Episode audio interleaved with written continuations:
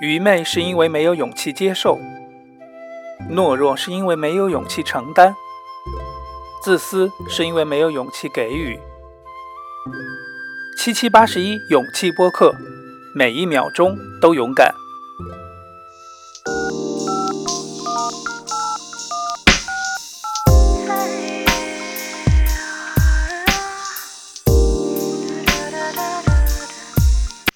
大家好，欢迎收听七七八十一勇气播客，我是七七。那有一段时间没有更新节目了，呃，是主要是因为没有什么所得，所以就不想制造垃垃圾信息。不过今天这期节目呢，应该是蛮有意思的，也蛮有启示的。它的名字叫做《人类之死：科技》。呃呃，我又在这里大放厥词了，说人类会灭亡，因为科技。那呃。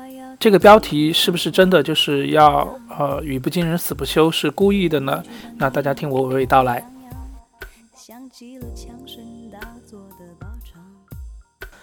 一九九九年呢，啊，基姆里维斯的一部电影叫做《骇客帝国》，英文名叫《The Matrix》，啊，是非常的有名，引起了轰动。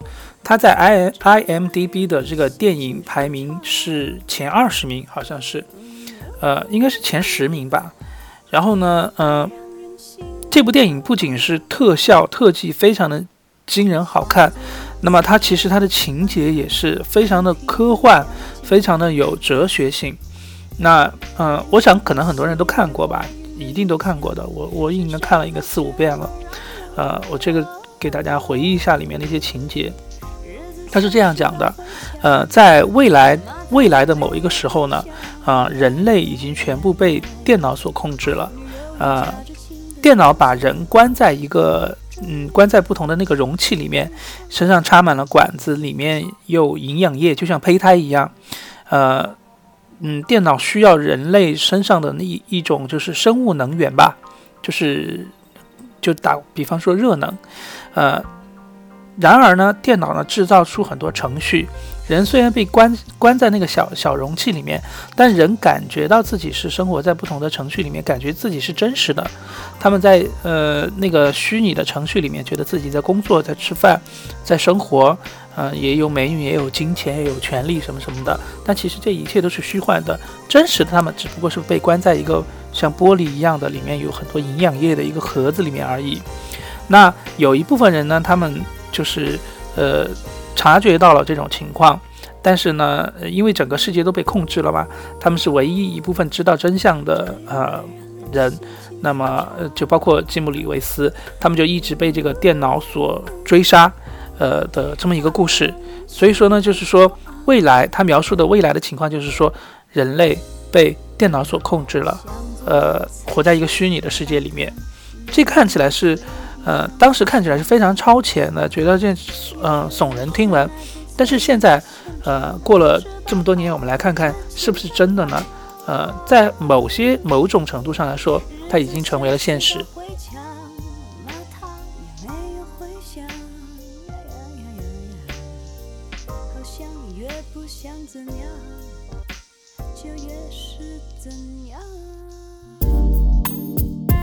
七八十一勇气播客。每一秒钟都勇敢。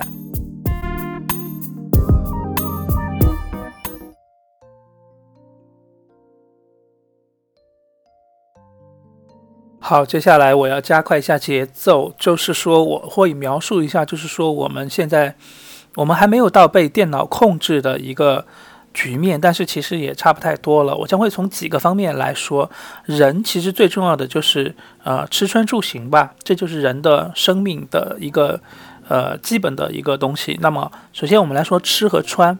那么呃在电脑和科技和这个商业社会，主要是这个科技带来的这个东西里面呢，就是说人的眼睛已经瞎了，味觉已经没有了。呃，为什么这么说呢？呃，我们，嗯，我们比如说，我们看到一幅广告画，一个穿着围裙的像一个祖母一样的人，呃，嗯，手拿着一根一根铁签子，上面串着一些烤肉，这会给你一个感觉，就是说，呃，你买到的这个牛肉也好，或者是猪肉也好，它是一个，就是说，嗯，农场的一个主妇他们用传统的方式给你做出来的，对不对？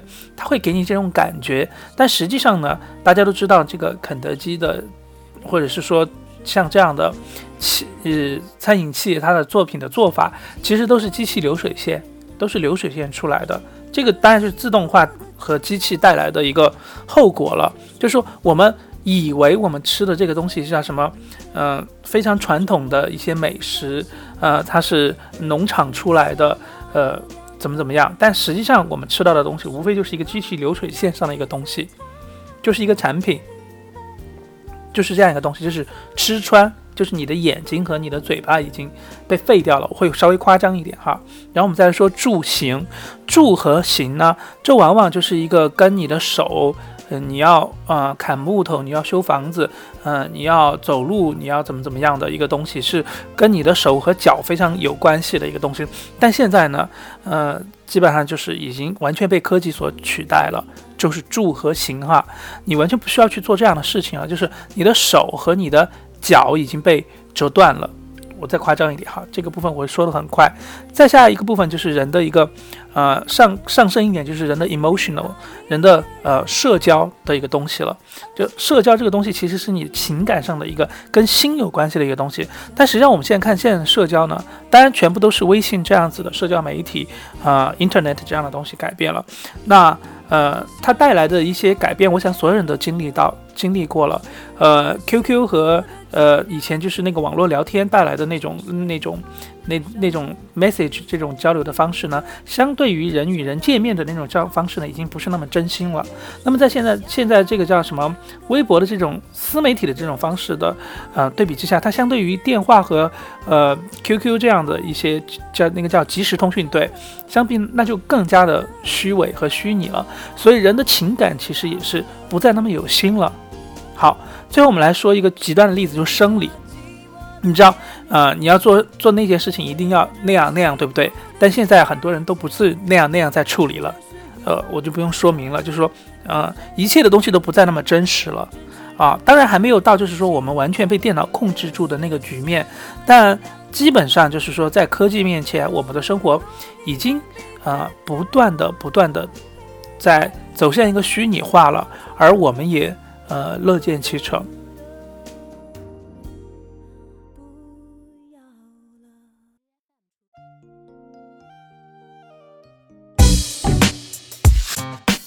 七七八十一勇气播客，每一秒钟都勇敢。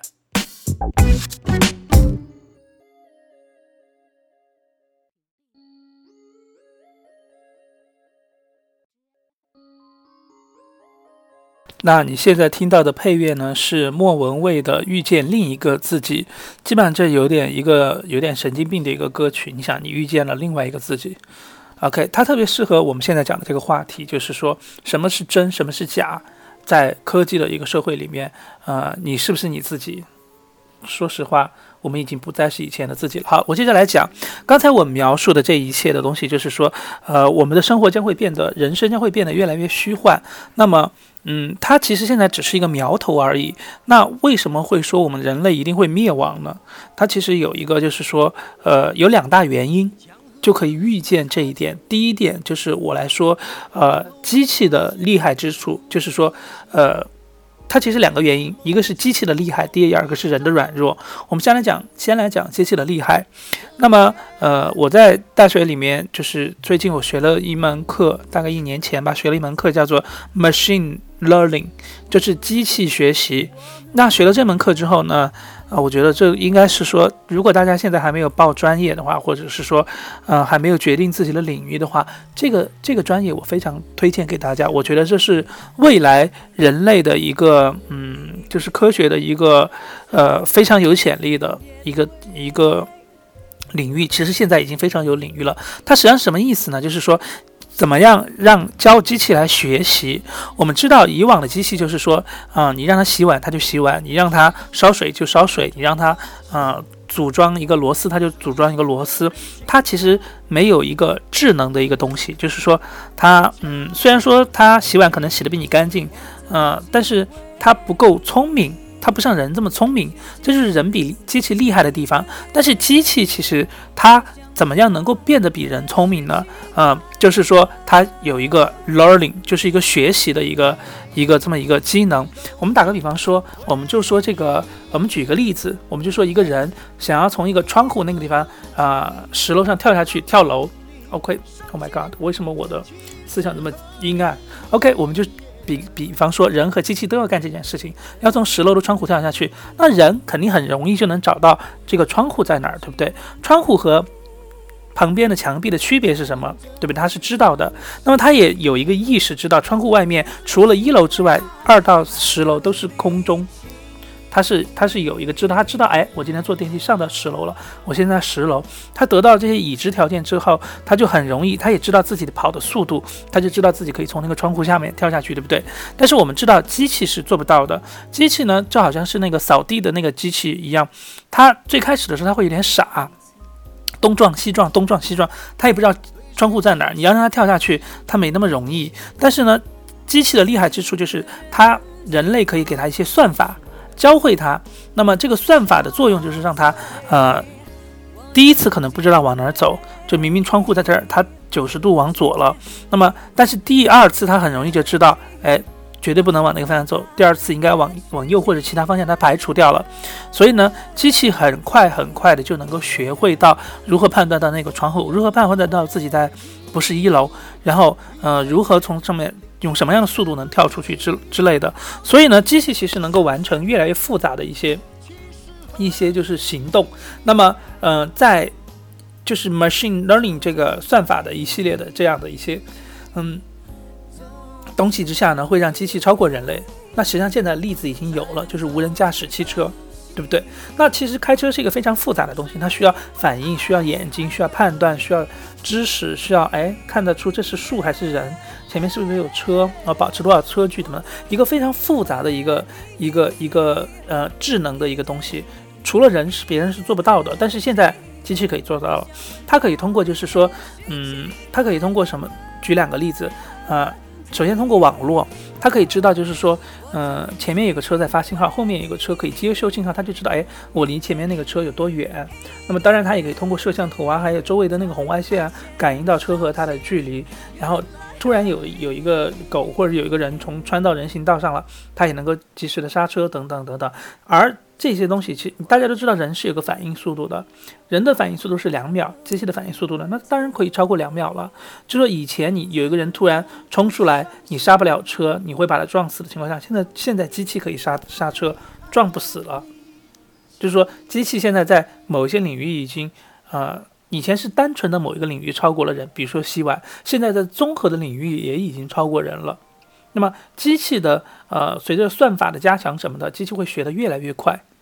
他学会了开车，他不，他就不难学会了，嗯，其他的其他的东西炒菜。他学了炒菜，他就他就不难学会其他的东西。所以说，机器一定会超过人类的。而且我刚才有讲，machine learning 的精髓就是在于机器它做第一次的时候，它做的啊不够好，但是它的算法会让它就是迅速的调整自己，然后它用最快的速度、最快的方法学会一些东西，然后呢，呃，比如说。呃，人类学语言这种复杂的东西，我从我们生下来，我们就会在怀里面就会学到语言。我们可能有一个一年半载的速度，我们就能学会某一门语言。但是机器啊，它一旦有了这个学习的这个功能之后，它会远远的超过人类。你想，一个机器它学会了语言，它学会了，它可以观察到，哎，人和人沟通是什么样的方式，它就可以装成，哎，我也就学会了怎么样跟人沟通。然后他什么东西都能学的情况下，你就分不清楚他是机器还是人了，而他的能力又远远超过了人。七七八十一勇气播客，每一秒钟都勇敢。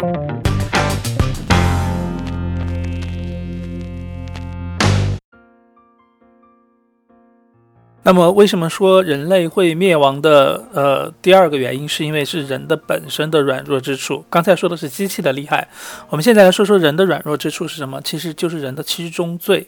那么，呃，我举一个例子，就是这个例子很有代表性，就是说，呃，我是四川人，我很喜欢打麻将。那么在虽然在国外，但是也很想打麻将。然后呢，我认识一个广东朋友，他也非常爱打麻将，虽然是广东麻将，所以我们就求同存异，我们就研制了一套，就是说，呃，我我就妥协了，就打广东麻将吧。然后打麻将呢，但是很好玩了，四个人，对不对？但是打麻将就会有一些劣势，你知道吗？我有一个朋友，不知道为什么，他是一个很大方、很大方的人，但是呢，就是我们的牌搭子，但是他只要一坐上这个麻将桌，就是输了就要骂人，然后赢了就会洋洋得意，就非常讨厌。然后呢，其实这个毛病呢，不能说他一个人有，其实我发现每一个人坐上这个牌桌子都会这样子。就脾气就变了，就好像很多人一开车就会骂人一样，就是这个东西会把人的一个，嗯，人的性格无限的放大。那么后来，我现在不是，呃，我在手机上下了一个腾讯的那个麻将的那个游戏之后呢，我会发现，哇，这比跟真人打麻将好玩多了。为什么？因为它上面有四川麻将，对不对？而且它有很多打法，血战可以打，还有一个叫什么，嗯，血流成河还可以。嗯，你要打广东麻将也没问题，而且第二个就是第二点就是说，它有一个什么好处呢？就是说它一样能带给你赌博的乐趣，因为那个筹码哈，它每天每个每每天只给你一些免费的，你一旦输光了你就没法打了。那么你要打你要充值，所以说呃表面上那个是你打的是那个游戏的币，实际上打的还是钱。那么只要你打的是钱的话，不管那个底是八百的还是两千的还是四千五的，那就有赌博的乐趣，对不对？第二个，它最大的好处是什么？它最大的好处是你不用跟真人产生冲突，然后你要约四个牌搭子也不容易，对不对？经常说三缺一，三缺一就是不不容易约到四个人嘛。那有网络这种东西的话，那就很方便啊，什么都可以，随时都可以打，手手机拿拿起来就可以玩。而且还有一点是什么？就是不用跟人吵架，不会产生矛盾，你再也不用担心啊，打了麻将连朋友都做不成，我不会冒这样的风险。还有一个好处是什么呢？我们打麻将之前，我们都不都得说玩多大，对不对？你说你打，呃，有些人穷一点，或者是说，嗯，心脏负荷能力没那么大，你说我们今天就打五块吧。有些人就要玩一百，对不对？那么如果你打这个腾讯的这个麻将的话，就是说，嗯，那看你自己了。你可以玩那个八百的那个底的，就是一场最多输八百，或者是说八百的倍数的话，你也可以玩四千五或者是一万的那个底的。就输一场，就是说一万或者是四千五的倍数，你想玩多大多大都随你，而且你每一把都可以变。那当然比真人就有些好处了，对不对？所以我举这个例子就是说，人类先天有一些缺陷，就是说容易就是说，呃，嗯，赢的时候洋洋得意，输的时候就怨怨天尤人，这就是人的一个本性。有些人通过道德的修炼让自己稍微高尚一点，但是，呃，有一些人就往往做不到。但这就是人一个人的本性。我说实话，虽然我是一个输得起的人，但是，呃，我上了牌桌子也也比平常要容易生气一点点。虽然我尽量都，呃，无所谓，但是人这就是人的一个本性。而，呃，所以说呢，我们就会因为我们的人先天性的这些弱点，我们就会输给机器。那人还有什么样的一一个一个缺点呢？比如说，人是一个喜欢欺骗别人，甚至欺骗自己，有懦弱的这一面。所以我们会看到，现在人发出来的那个照片，嗯，基本上都是修过修过图的，对不对？所以你从这一点可以看得出来，啊，就是人是愿意欺骗自己的。那呃，我我之前不是有讲过，有一部电影是这么说的吗？呃，人。让自己的意志，呃，通过用通过自己的意志和自己的感官去控制一个虚拟的人，在外面真实的世界替他去上班，替他去社交，然后穿的光鲜亮丽，而自己在家里是一个大肥猪。嗯嗯，他觉得他活得非常的呃完美，实际上那是一个他自己只是躺在家里面，通过一些感官的设备，嗯，让那个虚拟的那个东西去帮他生活。所以说。嗯，人是愿意过这种虚拟的生活的。我再举一个例子，就是说，呃，以前日本有一个电视剧，就是好像是叫做《机我的机器男友》。对对对，对，机器男友讲述的就是说，嗯嗯，有一个公司生产了一个机器人，然后卖给了一个女孩让她试用，然后这个女孩开始就对这个机器人就觉得它是个机器，没什么，就当个家用电器。但后来发现这个这个机器人有非常多的优点，它忠诚。他当然长得很帅了，当然身材很好了，而且他善解人意，他当然厨艺啊，或者是说那方面都很强悍之类的。然后慢慢慢慢的，这个女孩就接受了这个机器人的男友的身份的设定。当他失去他的时候，就觉得非常的难以接受。所以说，人在情感上或者在忠诚啊，或者是等等很多的方面呢，嗯，他其实是有他的那个 weak weakness weakness 在那个地方的，他很容易。其实你想，如果你有朝一日你愿意接受一个机器人男友的话，这么这么人生这么重要的东西，你都愿意用机器来替代的话，那呃，你的生活被机器所取代，又有什么不可能的呢？那机器人它既然能够充当你的男友，它当然就可能。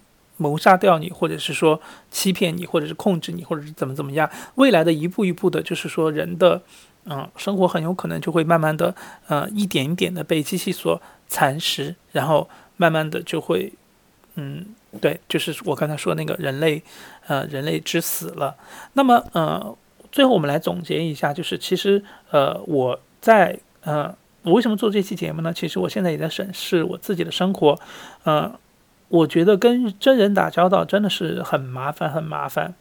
嗯，再好的朋友都会有，也许就好像有一天他就会变得非常的，嗯，夸张和不能接受。所以有的时候你会觉得，哎，少少一点接触反而是有益的。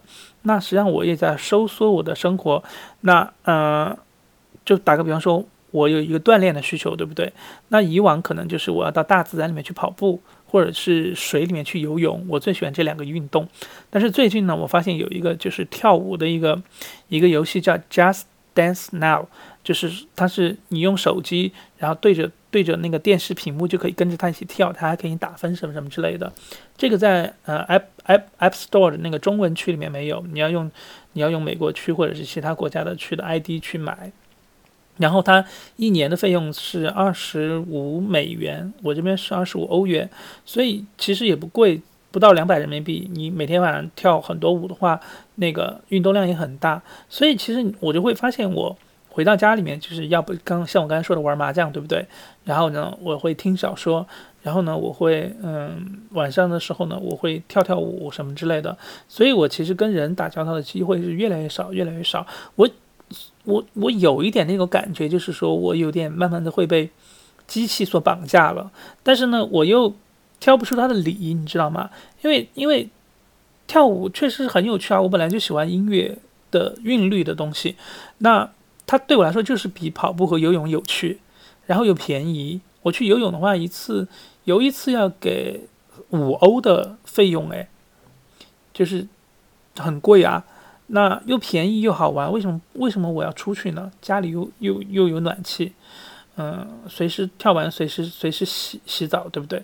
而且刚才我说那个，我跳不出就是，呃，科技带给我生活中的这些改变的毛病，但是呢，我又时时时时刻刻的感觉到，嗯，我我现在不想出去打麻将了。现在不想出去跑步了，我好像又被他控制了一样。还有我的社交也是一样，我我很明显感觉到我的社交被绑架了。虽然我我尽我的努力去把那个朋友圈关了，我不想通过这种无无无效的社交来跟人社交，我尽量跟人发消息或者是说打电话来做更深层次的沟通。但是我发现很多人他们已经被绑架，他们不愿意跟我沟通，就是说你不问他，他打死也不会给你发一个消息的。虽然说大家都是朋友。但你想想看，很好的朋友，很长时间又不愿意主动给你发个消息，说说近况，问问你，问候一下，这算什么朋友呢？但是这就是科技的，或者说这个社会所改变的一个东西，就是说，呃，社交又不是你一个人的事情，对不对？Communication 至少是两个人吧？你觉得你改变了，你想要去打电话的沟通，那人家不愿意跟你沟通的时候，你你又跟谁沟通呢？就是说你不用微信，但所有人都用微信沟通的时候，那。你怎么样改变呢？所以我们的人生其实，嗯，至少在社交这个领域上，我有这种感觉，就是说，我们已经慢慢的那个被绑架了。你不发朋友圈，就没有人想要知道你在干什么，因为他已经有很多的生活信息要去做了，他顾不到你，他也把他自己的东西抛到一些地方了，你不看，那就是你自己的事情。所以，哎哇，今天录录了好长，二十四分钟，但这个话题其实。呃，我一般做任何话题，就是因为我以前做记者的，就是三部曲：是什么？为什么？怎么办？就是说，我们今天说的是什么？就是这个问题，就是说，我们有这个趋势啊。为什么？我们也讲了，就是两点：机器它有它的厉害之处，人类有它的软弱之处。我们也看到预预感到有这个结局，那怎么办？我不知道怎么办。我也是人。好了，今天节目就到这这里啊，咱们下期再见。七七八十一勇气播客，每一秒钟都勇敢。